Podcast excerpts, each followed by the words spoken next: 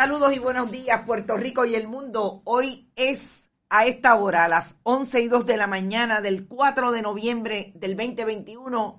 Estamos en Bonita Radio, en todas nuestras plataformas web, además en la red informativa, a través de todas las plataformas web y tradicionales de la red Radio Éxito en Utuado, Radio Cumbre en Orocovis y Radio Grito en Lares. Gracias por estar. Estamos en Bonita Radio hoy tratando de establecer cuáles son los temas más importantes, pero también dejando entrar el análisis cruzado que siempre intentamos hacer a través de lo que está pasando en el mundo noticioso puertorriqueño.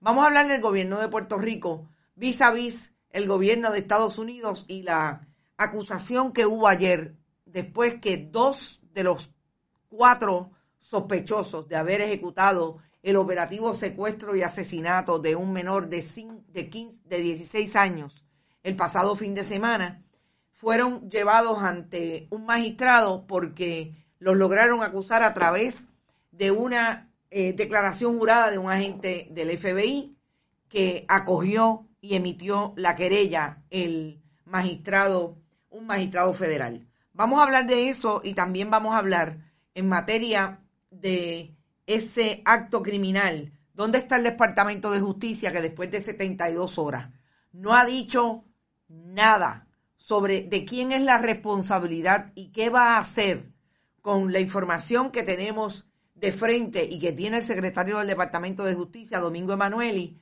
de que el Departamento de Justicia fue al menos negligente cuando no reacusó al joven que todavía está prófugo y que también fue acusado en ausencia del delito, de los delitos relacionados a esa muerte y a ese secuestro el pasado 31 de octubre.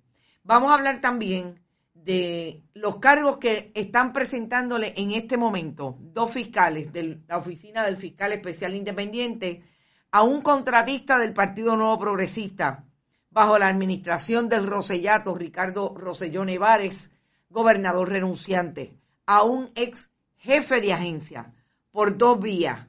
Ex secretario, ex, ex subsecretario del Departamento de, de, Transportación y Obras Públicas y de la Administración de Transporte Marítimo, Jesús Maldonado de eh, Jesús de Jesús Maldonado, bueno, no es Jesús, pero bueno, ya mismo lo digo. Juan Maldonado de Jesús, la verdad que hoy estoy, mire, entre una cosa y otra. Juan Maldonado de Jesús.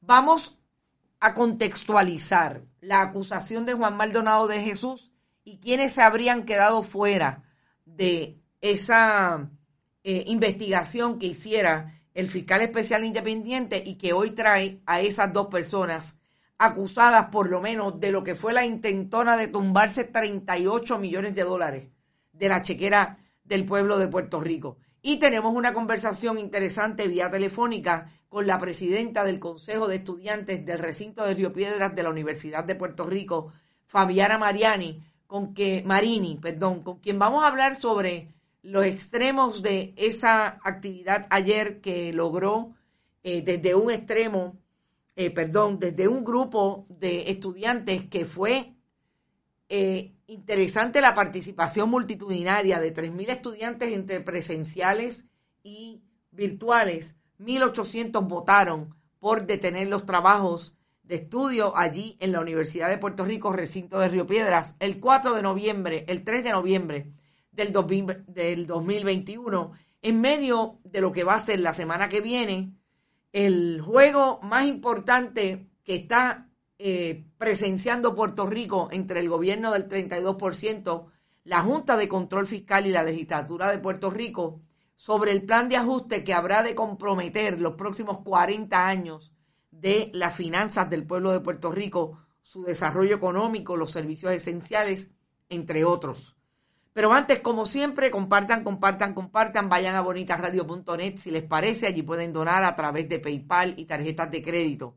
También lo pueden hacer en la Fundación Periodismo 21, la aplicación de la ATH móvil, allí sin ningún problema. Pueden eh, generar incluso eh, donativos periódicos, así como también lo pueden hacer en PayPal. Usted lo puede programar y todos los meses darle lo que le parece y pueda a Bonita Radio para continuar este esfuerzo de periodismo independiente. También lo pueden hacer a través del correo regular a nombre de la Fundación Periodismo Siglo XXI, PMB 284, PO Box 194000, San Juan, Puerto Rico 00919-4000. Siempre estamos en Bonita-Radio en Twitter, Bonita Radio en Instagram, Bonita Radio en YouTube, iBox, iTunes y Spotify.